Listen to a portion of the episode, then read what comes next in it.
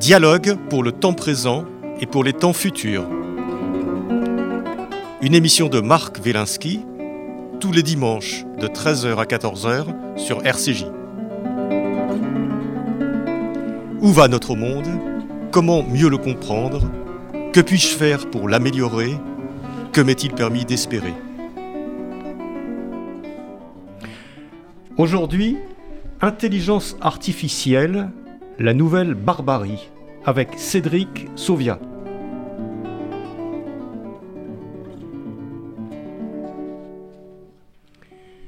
L'intelligence artificielle ne se présente pas sous la forme de robots effrayants venus dominer le monde, mais s'immisce partout dans nos vies sous des aspects apparemment inoffensifs. Elle alimente le grand soma des temps modernes, la fuite dans les écrans. En effet, ce sont les algorithmes qui orchestrent le flux d'informations et la façon dont nos smartphones nous sollicitent à longueur de journée.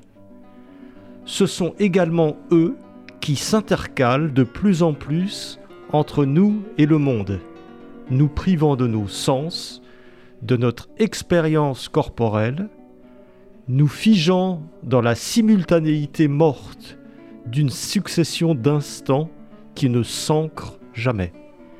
Nous en devenons dépendants, ce dont nous nous alarmons bruyamment sans beaucoup de résultats. Cédric Sauvia, bonjour. Bonjour. Euh, je, viens de lire un passage de votre livre, du livre que vous avez rédigé avec Marie David, donc Intelligence artificielle, euh, la nouvelle barbarie. Alors, on ne s'attendait pas de la part d'un polytechnicien, euh, chef d'entreprise, donc quelqu'un qui, qui, a vécu et qui vit dans les technologies, on, on, ne s'attendait pas à une charge aussi sévère sur cette intelligence artificielle qui, c'est vrai, et on, va en parler, est en train d'envahir euh, d'envahir nos vies. Oui, en effet, on s'attendrait plutôt à avoir de la part d'ingénieurs aujourd'hui euh, plutôt un discours euh, très enthousiaste euh, à l'égard de l'intelligence artificielle. Et il est vrai que euh, aujourd'hui, dans un bon nombre d'écoles d'ingénieurs, enfin les plus prestigieuses, euh, bah, la voie royale aujourd'hui, c'est l'informatique, les techniques d'intelligence artificielle et finalement un emploi chez Google, chez Facebook ou chez d'autres grands acteurs de la de l'économie numérique et qui sont également, comme nous l'indiquons dans ce livre, les véritables promoteurs et, bénéficiaires de l'intelligence artificielle aujourd'hui. Ah. Alors dans ce livre que vous publiez donc aux éditions du Rocher, euh, Intelligence artificielle, la nouvelle euh, barbarie, donc avec euh, Marie David, vous, commencez par... alors c'est un livre extrêmement, extrêmement intéressant qui rebat les cartes d'une certaine façon et les idées reçues qu'on peut avoir, nous qui sommes un peu loin de cet univers de l'intelligence artificielle, et, et qui nous explique un certain nombre de choses sur, sur, cette, euh, sur cette technologie extrêmement récente, mais qui est en train de se développer de façon accélérée. Et euh, je voudrais commencer par vous demander, euh, je sais que c'est compliqué, mais qu'est-ce que vous pourriez dire sur ce que c'est vraiment et ce que n'est pas l'intelligence artificielle. Alors, vous avez tout un chapitre au début de votre livre, où vous montrez la complexité de parler d'intelligence mhm. artificielle par rapport à l'intelligence humaine, l'intelligence animale, etc. Mais comment pourrait-on résumer de façon simple ce que, ce que l'intelligence artificielle apporte de nouveau par rapport à l'informatique traditionnelle? Alors il y a continuité euh, avec euh, l'informatique traditionnelle, bien évidemment.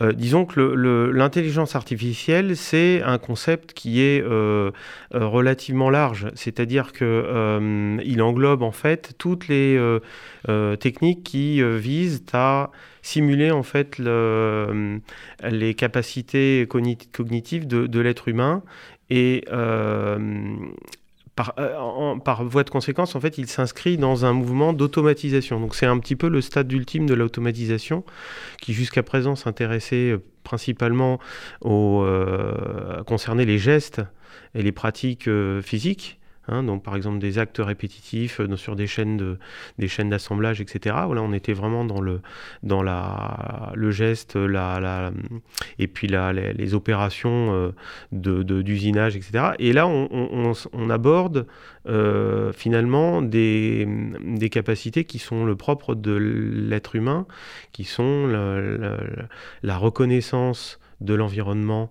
de son environnement, la, le la décision, euh, l'évolution dans cet environnement. Je pense par exemple à la, voiture autonome, quelle, quelle, conduite tenir, euh, et, finalement tout un tas de choses qui relèvent de la décision. Euh, qui relève de, l'appréhension du monde extérieur, mais également de la décision en fonction d'un très grand nombre d'informations. Et euh, ça peut être également, par exemple, le fait de, de l'intelligence artificielle peut s'occuper, par exemple, de la gestion de, euh, par exemple, de des, euh, des crimes et délits, la, la, prévision des crimes et délits en fonction de, d'un, des, statistiques sur la survenance de, d'infractions. Donc ça, peut aller très loin et aujourd'hui ça englobe en fait, c'est ce qu'on essaie de montrer dans notre livre, que ça, ça s'infiltre dans finalement tous les domaines de la vie sociale, euh, pas seulement économique mais également sociale et politique de la... De oui, il y a de l'intelligence artificielle dans notre smartphone par exemple des systèmes de reconnaissance d'images qui sont extrêmement performants maintenant, qui sont très étonnants, puisqu'on peut reconnaître des gens à différents états, euh, étapes de la vie, par exemple. Oui, absolument. tout ça, c'est récent et c'est quand même extrêmement, extrêmement puissant comme outil. Oui, c'est extrêmement puissant. Maintenant, ce que, ce que nous avons euh, voulu euh, traiter dans notre livre, c'est le concept, enfin, c'est pas tellement une, une technique par particulière, c'est la volonté qui aujourd'hui est en train de se matérialiser, de euh, faire faire à des machines ce, que jusqu'à présent c'était euh, l'homme qui faisait. Et, par conséquent, c'est l'automatisation de la pensée en réalité qu'on essaie de mettre en lumière et de mettre en critique. Euh, et donc le, fait que depuis euh, une dizaine, quinzaine d'années, euh, on, assiste à des développements spectaculaires de la reconnaissance d'images, de la reconnaissance de texte, de la traduction, de, du pilotage automatique, de, de la création également de textes musicaux, enfin de, de, partitions musicales ou bien de textes, de textes journalistiques, tout ça c'est euh, effectivement, c'est un lien avec de nouvelles techniques qui sont apparues et qui se sont, beaucoup développées, mais je crois qu'il ne faut pas se focaliser sur une technique en particulier. Ce qui nous interpelle et ce qui nous pose problème, c'est le fait de vouloir et de rechercher à toute force cette, euh, ce mimétisme et donc cette simulation de l'être humain par la machine et simulation, comme je le disais, de la pensée. Euh, et, tout ce qui va tout ce qui va en découler. Alors on peut toujours dire euh, aujourd'hui la technique on est très loin etc. Oui mais il n'en demeure pas moins que le mouvement est lancé. Et le mouvement va très loin et il y a aujourd'hui, on s'en rend pas forcément compte parce qu'en en France, on essaie de se défendre un petit peu de cette attitude, mais vous avez euh, des, bureaux d'études ou en tout cas des, des institutions entières aux, États-Unis qui se sont donnés pour objet, qui, qui croient fermement à la capacité de répliquer très exactement euh, euh, ce que peut faire euh, ce que peut faire ce que peuvent faire les, êtres humains et qui se sont attachés à, y parvenir. Oui, parce qu'il y a quelque chose qui est, qui est à la fois admirable et effrayant dans les, machines, l'intelligence artificielle, les systèmes que vous présentez et qu'on peut imaginer, c'est que ce sont des systèmes qui apprennent en permanence. Donc c'est pas comme l'informatique traditionnelle où on rentre des données, un programme et puis il fait ce qu'on lui dit de faire. Là, on a l'impression que ça apprend, que ça se développe. Donc avec le vieux fantasme qui est de dire puisqu'il apprend, il va, il va, il, va, il va nous échapper et peut-être euh, à terme euh, euh, nous dépasser. Enfin, on va devenir victime de notre propre. Oh, c'est le vieux fantasme de, de Hall ou de Frankenstein. Est-ce qu'on a raison d'avoir peur?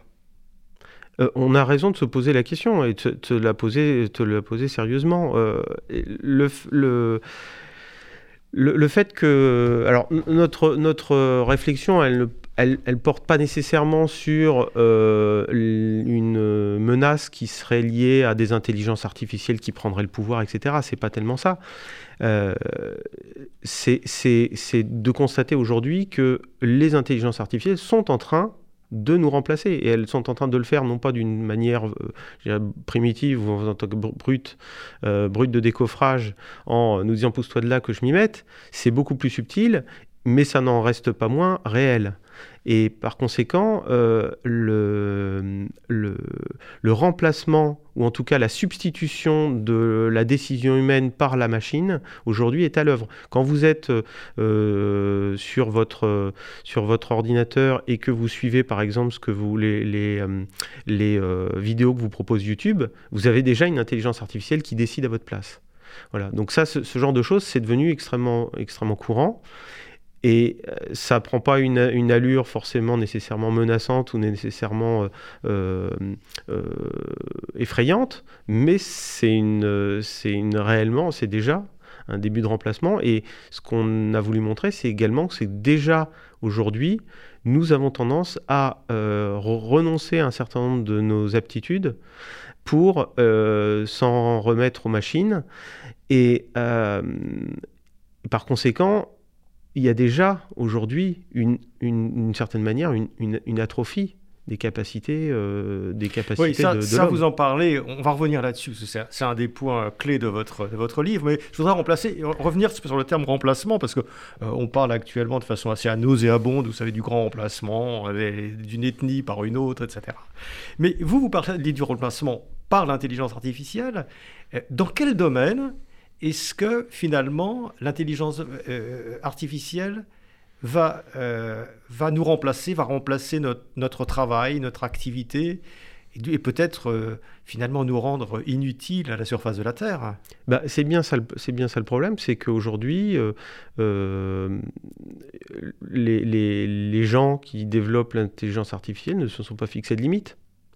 Donc vous avez certes toutes sortes d'intelligences artificielles qui sont développées dans toutes sortes de, euh, de, de domaines pour euh, accomplir des tâches qui peuvent être extrêmement variées. C'est quoi Ça va être la médecine, par exemple, euh, la, comptabilité Bien sûr, vous en avez dans la médecine, vous en avez la, Concrètement, dans la comptabilité. quels sont les jobs qui vont bah, disparaître la, comptabilité, aujourd'hui, on, le sait bien, aujourd'hui les comptables le savent bien, il y a aujourd'hui une numérisation qui est, qui est à marche forcée, c'est-à-dire qu'aujourd'hui, vous n'avez plus de papier, euh, les rapprochements comptables se font automatiquement, vous avez même, quand vous envoyez une facture, aujourd'hui, un organisme, il peut très bien être lu la, facture va être reconnue par une intelligence artificielle et classée et traitée après par l'intelligence artificielle.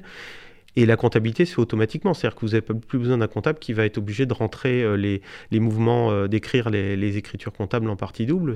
Tout, ça, ça se fait automatiquement.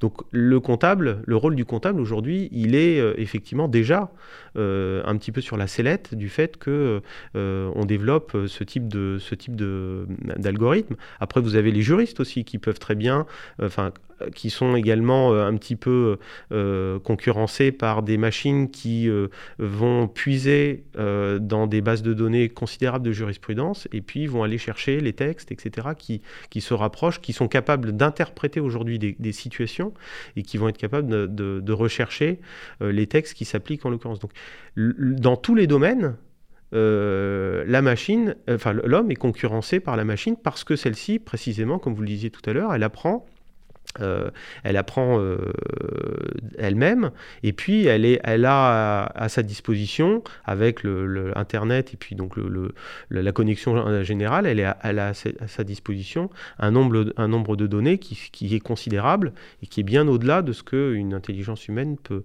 peut, peut embrasser finalement. Mais vous, vous, êtes effectivement vous dites très bien dans votre livre ça c'est vraiment passionnant dire que avant la technologie, elle, elle était là pour finalement faire un certain nombre de tâches pénibles et laisser aux humains les tâches à valeur ajoutée, les tâches intelligentes, les tâches que seul l'homme pouvait faire. Et là, j'ai l'impression, je ne sais pas si je me trompe, qu'il y a un retournement. C'est-à-dire que finalement, les tâches intelligentes sont faites de plus en plus par des machines parce qu'elles sont plus puissantes que nous, elles se fatiguent moins, elles se syndicalisent moins, elles, enfin pas du tout même.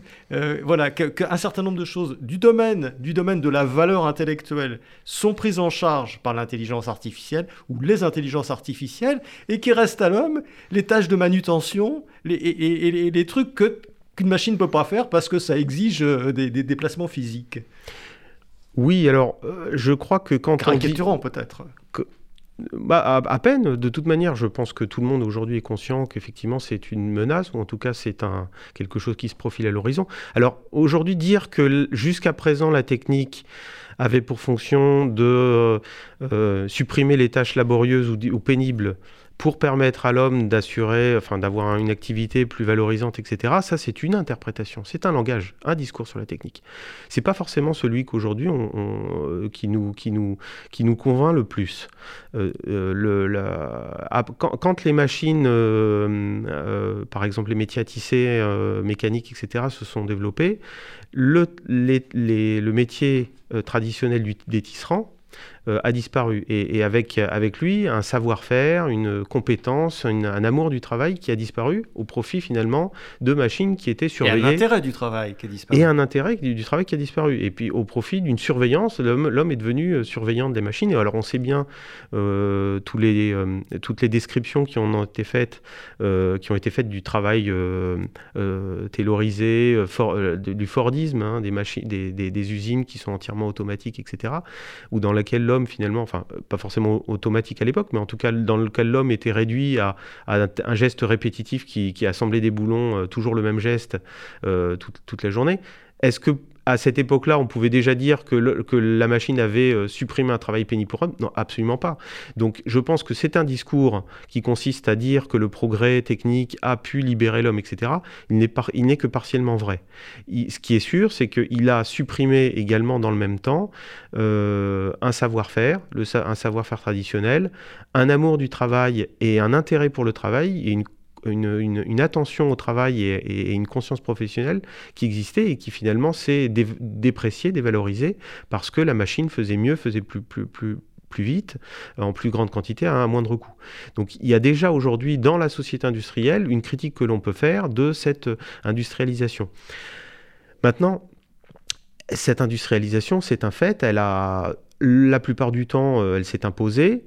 Elle pose d'énormes difficultés, en particulier, je pense en particulier dans le monde agricole, parce que vous avez euh, euh, l'agriculture industrielle, on le sait bien aujourd'hui, n'est pas une solution en particulier pour le développement euh, des pays, des pays en voie de développement, hein, des, pays, pauvres, parce qu'elle pose énormément de problèmes sociaux et qu'elle demande du capital, etc. Enfin, il y a tout un tas de, de problèmes. Donc, on a su aujourd'hui, enfin en tout cas on l'a appliqué, les sociétés occidentales s'en sont emparées avec a priori euh, une, augmentation corrélative du niveau de vie et de la satisfaction générale, mais pour autant, il y a un, certain, un grand nombre de problèmes qui se posent. On sait que cette, cette industrialisation n'est pas généralisable, ne, peut pas se généraliser sans de graves difficultés euh, partout sur la planète. Et malgré tout, l'industrialisation euh, mécanique, aujourd'hui, est en train de laisser la place à une nouvelle automatisation qui cette fois-ci s'attaque au comportement humain et à la, à la, au, ce qu'on appelle en général les, les, capacités euh, cognitives de, des êtres humains, c'est-à-dire celles qui font appel à, son, à leur jugement. Et cette fois-ci, c'est un bien plus grand spectre de métiers qui sont concernés, euh, qui est concerné par cette, par ce, par cette concurrence.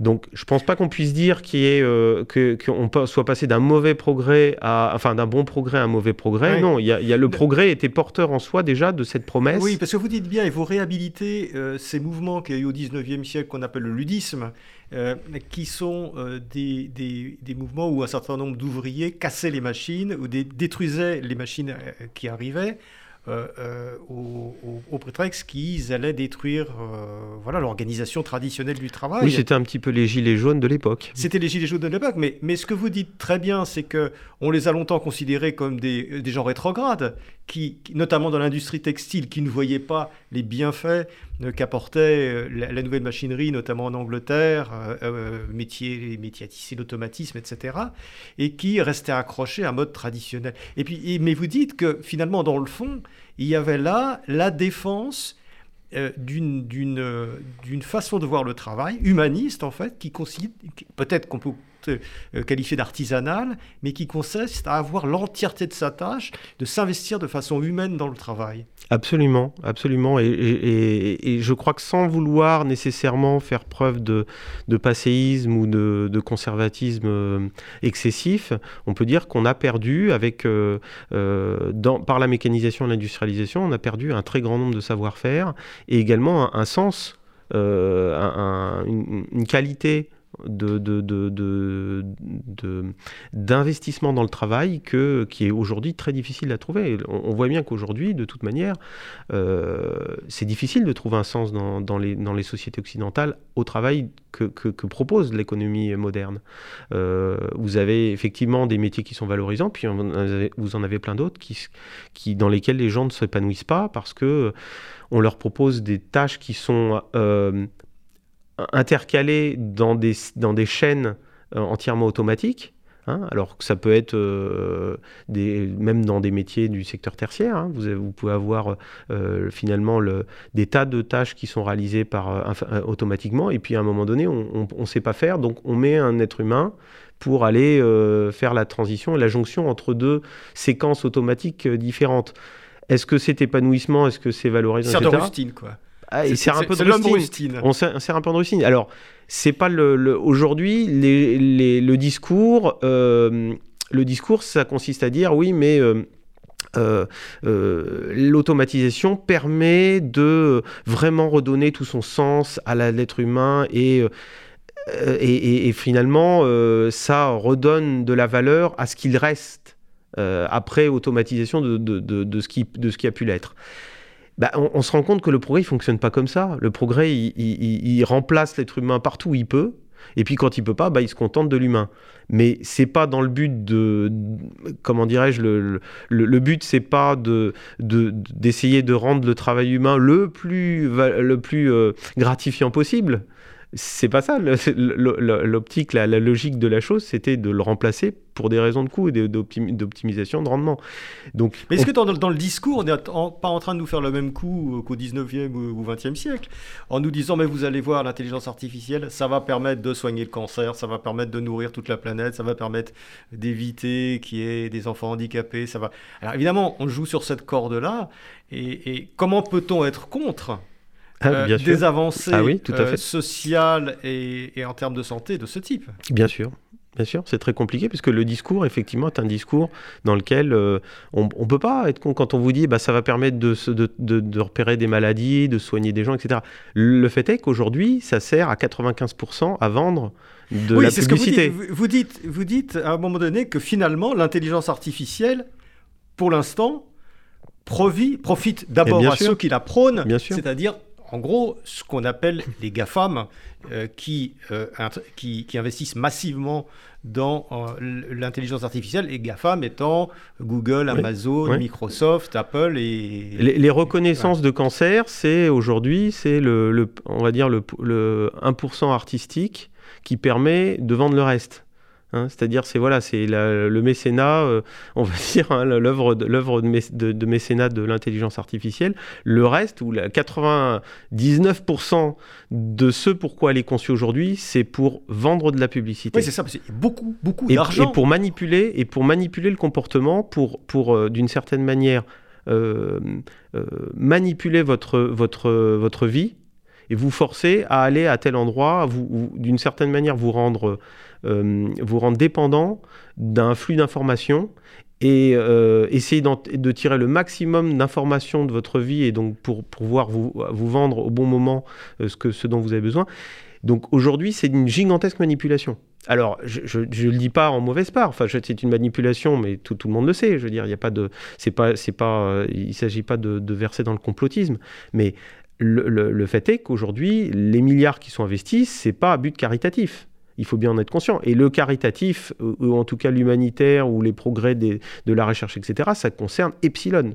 C'est 1% de, l'ensemble. Mais c'est le pourcent qui permet, d'une certaine manière, de justifier tout le reste. Alors, est-ce qu'aujourd'hui, euh, ça suffit à ces progrès, cette, euh, les avancées que l'intelligence artificielle permet dans le domaine médical?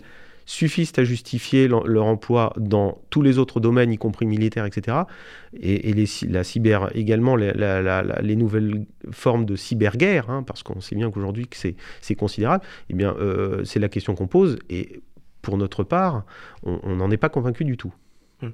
Alors, vous, vous dites bien euh, dans, votre livre euh, que, vous, montrez bien comment ces, grandes sociétés, finalement, simplement parce que c'est, elles sont là pour ça, euh, développent et essayent de développer de plus en plus de profitabilité en, en nous racontant euh, parfois des histoires, si on creuse un petit peu. Et, j'ai bien aimé votre vision sur la, sur la voiture autonome. On parle beaucoup de voitures autonomes actuellement. La voiture autonome, c'est la voiture sans chauffeur, c'est-à-dire on s'assoit, on dit je veux aller porte de Pantin et hop, elle nous emmène. donc cette voiture autonome, euh, vous, vous, vous, décomposez en fait l'idée de la voiture autonome qui est permis de, par l'intelligence artificielle, parce qu'évidemment, mhm. il y a des systèmes d'apprentissage et autres.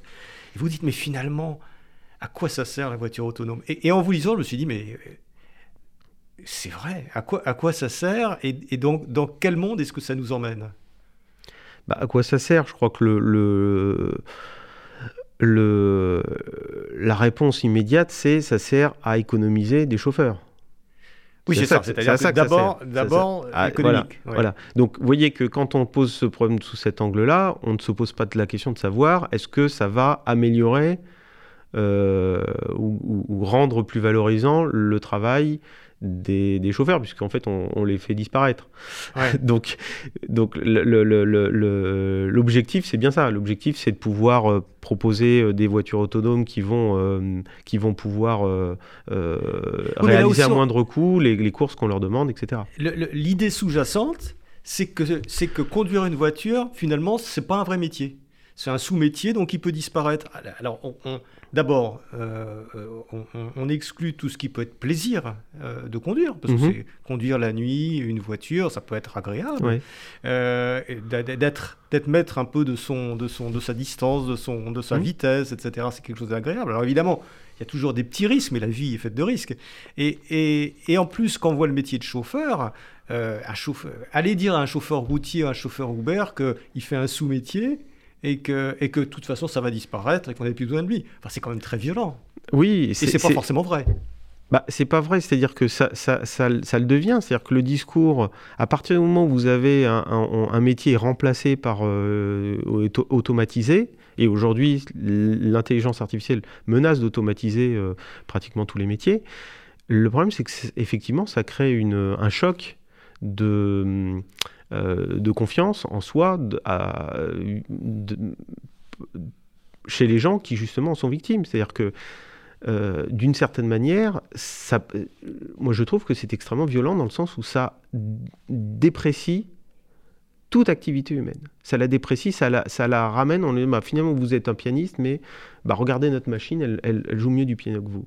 Oui, oui, on peut, ça peut aller très loin. Voilà, c'est ça. Euh, Alors après, vous avez, je pense que c'est intéressant de faire un petit détour par un, un, syllogisme qu'on rencontre assez, assez fréquemment. On va vous dire, mais ok, les chauffeurs, ils sont dans les embouteillages, etc. Euh, ils ont un métier pénible, euh, c'est compliqué, ils doivent arriver à s'orienter, gérer la clientèle, etc. Bon, ok, c'est pénible. Donc, c'est pénible, par conséquent, on les remplace par des voitures autonomes, mais par contre, vous aurez le droit de continuer à conduire pour votre plaisir, euh, parce que, bien évidemment, personne ne remettra en question le fait que, euh, pour certains, la conduite, c'est un plaisir, que ce soit la conduite d'un avion, d'une voiture, etc. Mais c'est là que, finalement, euh, je, pense qu'on est... C'est un raisonnement hypocrite. Pourquoi? Parce que on ne se rend pas compte en disant cela que de toute manière, à partir du moment où la machine est réputée plus sûr dans sa conduite que l'être humain, l'être humain n'aura plus le droit de conduire. Point final. Et donc, à partir si on dit aux gens, euh, bah oui, mais vous aurez le droit de conduire pour votre plaisir, non. Parce que la, la, conduite automatique, à partir du moment où elle va réussir à franchir, c'est pas encore tout à fait le cas, mais à, partir du moment où elle va être, réussir à franchir le test de sécurité, c'est-à-dire qu'elle sera reconnue comme plus sûre que la conduite humaine, eh bien, il vous sera interdit de conduire. Pourquoi à, quel, à, quel, titre est-ce que vous, serez, seriez autorisé pour votre plaisir à mettre en danger la vie des autres si une machine peut oui, parce que dès qu'il y aura un accident de voiture, on dira, voilà, c'est la responsabilité du conducteur. bien, et finalement, naturellement. Et vous êtes, et c'est pour ça que l'homme est évacué de sa responsabilité évacué de la possibilité de, de, de, développer ses aptitudes parce que de toute manière, il n'aura pas le droit. C'est ça, qui est, qui est intéressant dans cet exemple, dans votre livre, donc l'intelligence artificielle, hein, je rappelle aux éditions du Rocher, c'est que vous remettez en question et vous poussez le raisonnement en disant ne, ne, restons pas au premier niveau. Euh, ah, c'est super, il va y avoir moins d'accidents, on va être tranquille, on mettra. Et il faut, faut, faut, faut, pousser tout ça et voir tout le système qu'il y a derrière et qui élimine finalement le, choix, le choix humain, euh, l'espace humain, au prétexte qu'il est forcément euh, incertain quelque part.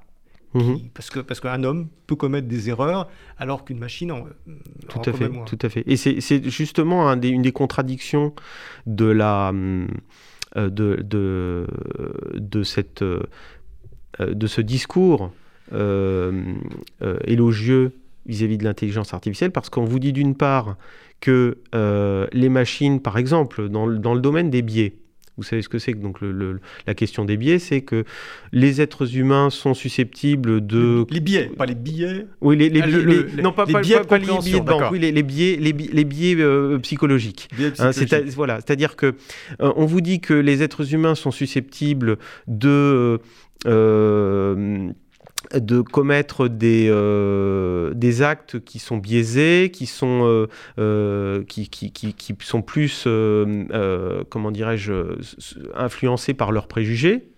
Par exemple, dans le recrutement, Hein, ils vont recruter des hommes parce qu'ils ont traditionnellement ils recrutent des hommes, mais ils donnent pas leur chance aux, aux, femmes, par exemple, dans certains métiers, parce que voilà. Donc on vous dit, bah, on va utiliser des machines parce qu'elles sont euh, plus euh, neutres et donc plus impartiales. Elles ne vont pas prendre en compte des choses qui sont des, des considérations extra-professionnelles et donc par conséquent elles vont pouvoir être de bien meilleurs recruteurs.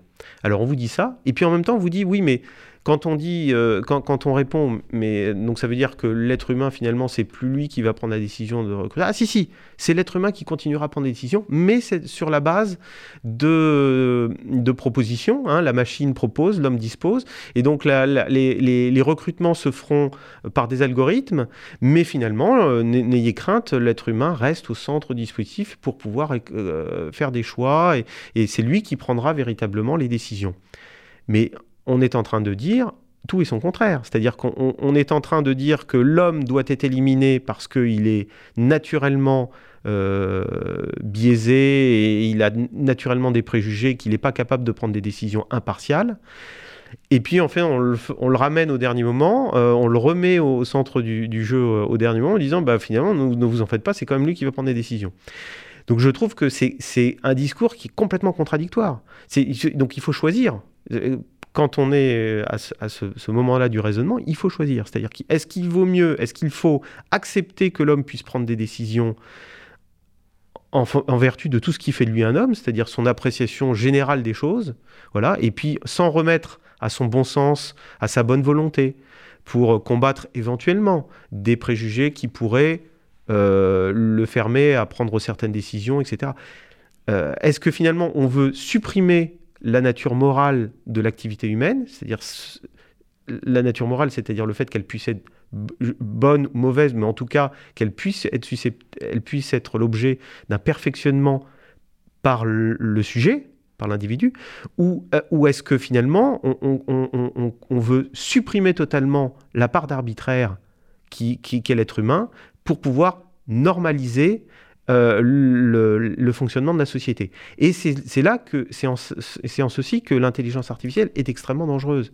C'est-à-dire qu'elle elle vise également, quand on voit bien aujourd'hui à quel point le politiquement correct a pris une extension générale et, et, euh, dans, les, dans, la, dans les préoccupations, enfin dans le débat public aujourd'hui, le politiquement correct, on le sait, a pris beaucoup d'importance. Et finalement, est-ce que en, voulant confier la réalisation des tâches euh, de décision, d'administration, etc., des machines, on n'essaie pas de codifier le, fonctionnement de la société en disant les machines seules sont en mesure d'imposer une société juste, une société qui va être exempt de préjugés, qui va être exempt de, partialité, exempt d'arbitraire. Euh, euh, et, et, finalement, les machines peuvent seules euh, nous, nous, garantir cette, cette société harmonieuse à laquelle nous aspirons. Et parce que vous remettez en cause un, dogme auquel on, est attaché sans faire, sans faire attention. Vous avez parlé du politiquement correct. C'est-à-dire que oh, euh, couramment, on nous dit les technologies sont ni bonnes ni mauvaises en soi, c'est l'usage qu'on en fait euh, qui, est, qui est mauvais. Donc la technologie en elle-même, elle se développe, elle est neutre. Après, c'est à l'homme de choisir s'il veut l'utiliser, pas l'utiliser, etc. Et vous remettez en question euh, ça, et je trouve que c'est extrêmement, extrêmement intéressant. Et vous dites non, la technologie n'est pas neutre. C'est ça que vous dites? Oui, mais non, la technologie n'est pas neutre. Pourquoi? Parce que quand elle, on la développe... On peut aller contre une technologie. D'ailleurs, vous avez créé euh, une association euh, contre l'intelligence artificielle. Donc, on pourrait vous dire, bah, attendez, vous, allez contre un truc qui est, qui est, qui est une technologie, euh, alors que... Mhm. Oui, alors pourquoi est-ce qu'on a, pourquoi est-ce qu'on a effectivement créé cette association? D'une part, c'était pour dire, mais toutes les technologies ne se valent pas et qu'il euh, est tout à fait possible aujourd'hui de considérer, il y a bien des gens qui sont contre les OGM pour des raisons euh, de principe, on va dire, hein, d'une certaine manière, même si bien évidemment derrière il y a des arguments, mais on peut également, euh, je, pense que la technologie aujourd'hui, surtout à proportion de la puissance qu'elle donne, doit être soumise à une veille et une critique approfondie. Et tout a tendance à aller très vite et aujourd'hui, euh, le monde économique est tel que dès qu'une innovation se présente, elle est tout de suite adoptée. Alors elle peut être euh, rejetée provisoirement pour être adoptée plus tard. Enfin, en tout cas, il y a tout un, mécanisme qui, entre en compte et qui n'est pas euh, nécessairement écrit, d'avance. Mais en tout cas, aujourd'hui, on a tendance à utiliser les moyens que donne la technique sans les soumettre à une véritable euh, euh, critique. Et euh, il nous semble que l'intelligence artificielle, en tant que volonté systématique d'automatiser le comportement humain et la, la pensée, les actes de, la, pensée humaine, est néfaste en tant que tel, en tant que. Donc après, on peut dire oui, on va trouver des exemples dans lesquels la, technique va être, euh, va être utilisée à des fins qui apparemment semblent, de, semble, euh, semble bonnes. On va trouver d'autres secteurs dans lesquels a priori, apparemment, la technique semble mauvaise. Mais de toute manière, la technique pourquoi est-ce qu'on dit que la technique n'est pas neutre? C'est que de toute manière, une innovation technique, elle est utilisée. Oui, mais justement, et si on développe, et si on développe, et si on développe la technique, la technique n'est pas développée parce qu'elle serait, euh, elle n'est pas développée parce qu'elle n'est neutre. Quand, quand, toutes les milliards qui sont mis dans la recherche et développement, c'est pas pour développer une technique neutre. C'est parce qu'on considère que la technique est bonne. C'est-à-dire qu'on est prisonnier d'une certaine manière d'une conception euh, univoque du progrès technique, qui fait du progrès technique une norme et, un, idéal en soi. C'est-à-dire que c'est ce qu'on appelle l'éthique euh, technicienne. C'est-à-dire qu'à partir du moment où on peut plus, hein, où la, technique nous offre la possibilité de faire plus, eh bien c'est mieux. Mais c'est pas nécessairement vrai. Oui, mais comment, comment vous pouvez arrêter il y avait une vieille expression qu'on n'arrête pas le progrès, mais c'est ça en fait. Comment, comment est-ce que c'est pas un, combat perdu d'avance? Parce que dès qu'il y a une technologie qui permet de faire des choses qui sont plus efficaces, plus rentables dans un système un peu comme ça euh, économique, euh, qu'est-ce qui peut faire qu'à un moment les gens s'arrêtent, prennent le temps? Parce que vous parlez beaucoup du temps pour que les sociétés puissent absorber euh, les progrès, mais on n'a jamais eu d'exemple dans l'histoire, on en aura peut-être, mais de, gens qui se sont arrêtés en disant attendez, euh, la machine à vapeur c'est bien, mais alors on va s'arrêter un moment, euh, qu'est-ce que ça va avoir comme conséquence Est-ce qu'on va attendre un petit peu On va attendre 10 ans, on va attendre 15 ans, on va faire des réflexions. Ça s'est jamais passé comme ça. Non, c'est sûr. mais vous savez, bien évidemment, une, démarche ou un livre comme celui qu'on a écrit, ça a une influence, mais c'est l'influence d'une goutte d'eau dans la mer. C'est sûr que c'est pas pas nos, arguments qui vont euh, bouleverser du jour au lendemain ou retourner l'opinion, etc. Ça c'est évident.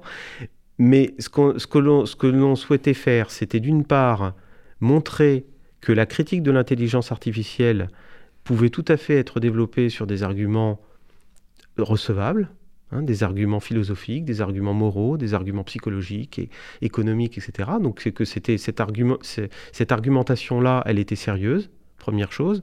Et puis d'autre part, on essaie également de, ce qu'on a, visé également, c'est donner aux uns et aux autres les moyens de pouvoir juger et de pouvoir y réfléchir et, mûrir cette question ce qui, ce qui est, euh, ce qui n'est pas forcément euh, acquis dans, un, dans une société où vous avez finalement, euh, il faut faire passer des informations très rapidement et que et dans laquelle il y a également un discours plutôt en faveur de l'intelligence artificielle. Si vous écoutez aujourd'hui la radio, euh, vous allez trouver des publicités, on va vous dire ah oui, euh, le, notre société, enfin quand vous écoutez des, publicités, vous avez notre société investit l'intelligence artificielle pour pouvoir faire ci, pour pouvoir faire ça, etc. Donc c'est devenu un argument de vente. Voilà.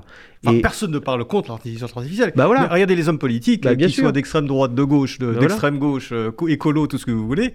J'en ai jamais entendu un seul bah dire halte là, on va s'arrêter, on va réfléchir à la technologie. Non. un seul. Non. Et, au mieux, ils vont vous dire que euh, on est obligé de suivre le mouvement général parce que sinon on va être déclassé. Ça c'est ça c'est l'argument. oui, euh, parce que les Chinois vont avancer. parce que les Chinois, voilà. Bon, mais ça c'est un argument qui vit comme le monde. Ah ça c'est sûr que c'est sûr. Mais mais et, mais et ils peuvent ils vont vous reconnaître euh, ils, vont, ils vont reconnaître euh, à la suite des, travaux des commissions parlementaires, etc., sur l'intelligence artificielle, ils, vont volontiers reconnaître qu'il y a des risques des, et, qu'il y a des problèmes à, régler et que voilà que qu'il faut faire attention, qu'il faut être vigilant. Hein. On va vous parler de la vigilance, etc. Attention. Euh, donc une incitation finalement à, à, ouvrir les yeux, mais finalement c'est vrai, vous avez raison. Dans l'ensemble, le discours est plutôt est plutôt favorable, plutôt favorable. Oui, je ne sais pas s'il serait reçu dans l'opinion si on, si, euh, si, si, on disait, attendez, euh, voilà, prenons le temps, créons des comités. Euh. Bah, je ne sais pas s'il faut créer des comités. Des comités, il y en a suffisamment comme ça. Je, je, pense que ce qu'on a souhaité, nous, avec, au travers de ce livre, c'est s'adresser à tout un chacun. et essayer de, de, faire naître, enfin de, de, créer le germe qui peut-être oui, permettra de se développer. Il y, a quand même des domaines sur lesquels il y a un certain écho et, et on, un certain nombre de réflexions se développent. Vous dites par exemple que les écrans exposent les enfants à des troubles cognitifs très graves. Et ça, on est en train de le, de le découvrir, euh, de, le découvrir actuellement. C'est-à-dire que c'est euh, puisque les écrans, c'est très récent finalement, c'est à peine une génération.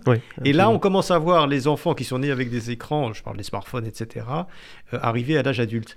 Et, et, et, et, on parle de ça. Et ça, ça, c'est gravissime quand même.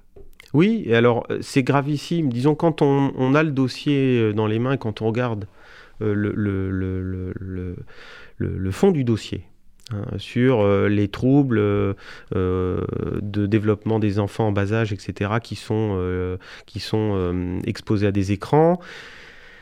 une autre composante, enfin un autre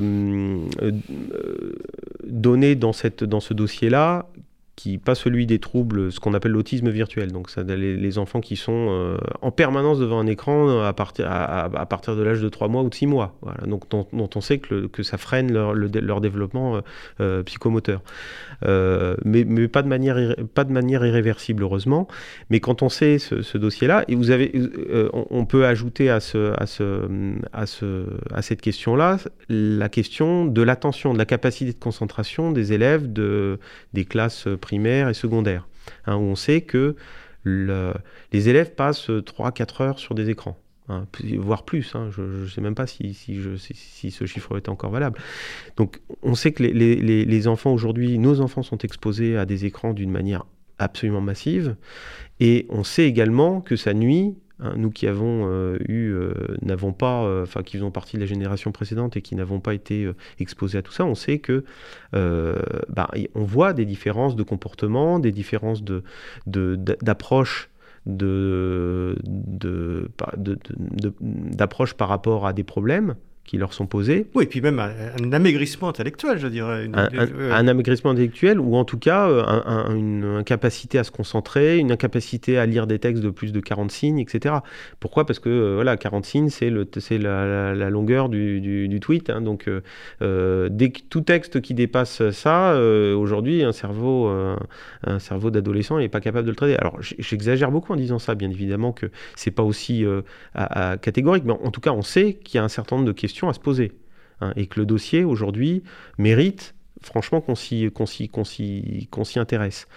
Et bien pour autant, vous avez toujours aujourd'hui une politique publique qui veille à distribuer des écrans dans les, dans les écoles. Oui, c'est ça, on est fiers. On est fiers. Il y avait une annonce du ministère l'autre jour en disant qu'ils étaient fiers de de, de, de, mettre que 80% des écoles sont, sont mais bien écrans, sûr, etc. bien sûr. et, et, ce, que je voudrais, euh, ce que je voudrais euh, bien savoir, c'est quel sera le discours de ces, de ces mêmes personnes dans 20 ans qui ont pris ces décisions dans 20 ans quand on, on mesurera, on sera en capacité de mesurer le mal que ça a fait.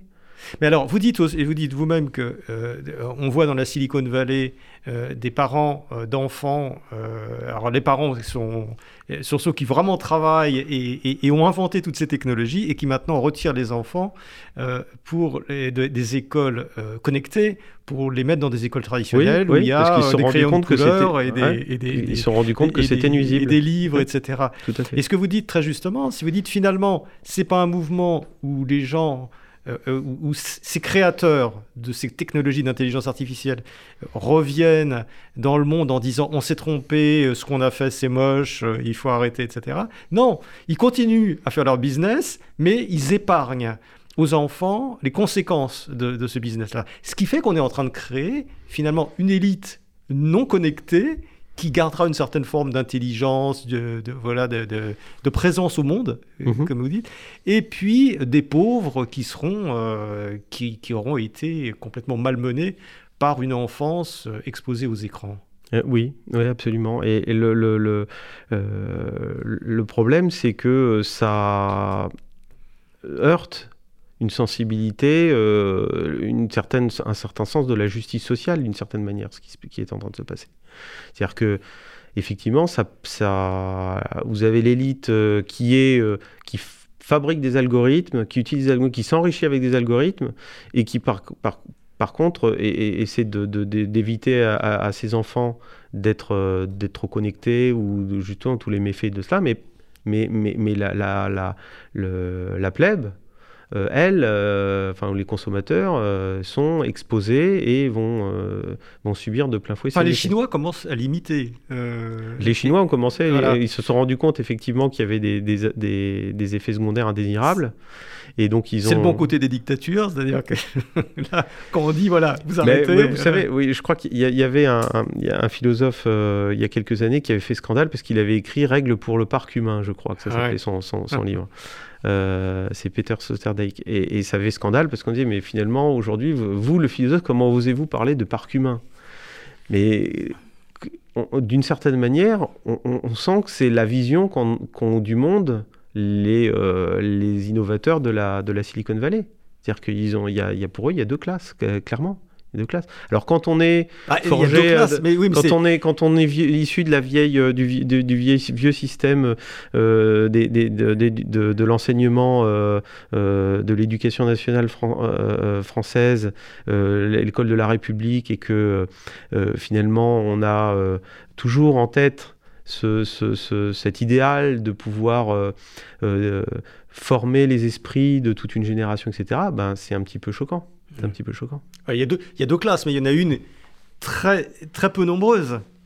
Euh, euh, une élite qui, qui, survivra humainement à tout ça, et puis une deuxième extrêmement nombreuse, et là, et qui, d'une certaine façon, sera une humanité un petit peu développée, enfin je, pousse un peu, mais enfin, qui sera une, une humanité un peu démonétisée. Bah, c'est ce qui sera démonétisé, ou en tout cas à laquelle on n'aura pas donné euh, toutes les chances de se. Enfin, euh, je suis pas nécessairement pour, pour dire il faut. C'est pas une classe de donner à l'autre, mais euh, le, les gens qui seront, qui auront été exposés à la connexion, qui auraient, qui auront été exposés à l'intelligence artificielle, etc., n'auront pas eu la n'auront pas euh, eu les, possibilités d'aboutir de, à, un épanouissement de leur personnalité, un, épanouissement de, leur, leur, de, leurs aptitudes et de leurs compétences. Je, crois beaucoup à une image. Euh, euh, les, êtres humains naissent, quand ils arrivent sur Terre, ils sont nus. Voilà. Et ils ont vocation, en fait, à refaire toute l'histoire du monde. C'est-à-dire qu'ils ont vocation à être des découvreurs, à être des entrepreneurs. tout ce que ils arrivent dans un monde qui est entièrement euh, fabriqué, qui, qui, qui, est régi par des règles, qui est régi par des, par des normes, dans lesquelles il y a des machines, etc. Il y, a, il y a plein de choses. Et ils arrivent, ils sont tout nus. Voilà. Eh bien, d'une certaine manière, je crois qu'ils ont vocation. Hein, ce qu'on peut faire pour nos enfants, c'est leur redonner la possibilité de tout refaire de, tout réinventer, de tout réinventer le monde tel qu'il est. Et pour pouvoir leur donner, parce que c'est parce que c'est parce que voilà, c'est ça va, c'est euh, ce qui va permettre de, les, les, épanouir. Ils vont pouvoir euh, se, se, développer, développer leur, leur, leur, personnalité, leur personne dans ce, dans, ce, dans ce monde. Donc pour leur laisser la possibilité de le faire, il faut les laisser en prise avec les choses. Voilà. Et, non pas les, leur, leur, infliger des lois ou des normes ou des machines, etc. qui auront en prise avec le monde, c'est-à-dire dans une relation euh, bah, dans une relation d'expérience euh, d'expérience réelle, de relation d'action directe, d'action directe, une relation de responsabilité aussi. Hein. on, veut supprimer la responsabilité, mais la responsabilité c'est le moteur de l'enrichissement personnel. C'est parce qu'on essaye et on expérimente qu'on se rend compte de ce qui est bien, de ce qui est mauvais. Mais quand, on, quand euh, toutes ces décisions sont prises par d'autres ou sont prises par des machines, c'est très frustrant. Donc je crois qu'il faut essayer de revenir à, cette, à cette, euh, mon avis, cet idéal de pouvoir redonner à chacun la possibilité de s'exprimer entièrement. Et certainement, la voie que l'on suit aujourd'hui en voulant absolument tout automatiser est une voie qui est absolument catastrophique. Euh, Cédric Sauvia, merci. Euh, et espérons que votre livre, donc, je rappelle, L'intelligence artificielle, la nouvelle barbarie que vous avez écrit avec Marie-David, euh, que ce livre contribuera à, nous éclairer et à nous faire réfléchir et peut-être à, empêcher que l'avenir euh, soit aussi difficile que celui que vous prédisez avec cette intelligence artificielle. En tout cas, je, suis, c'est une contribution extrêmement profonde, extrêmement intelligente à cette, à cette réflexion. Merci beaucoup d'être venu. Merci à vous.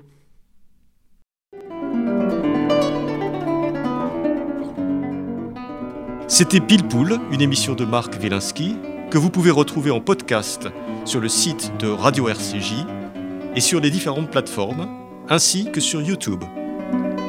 À dimanche prochain, 13h.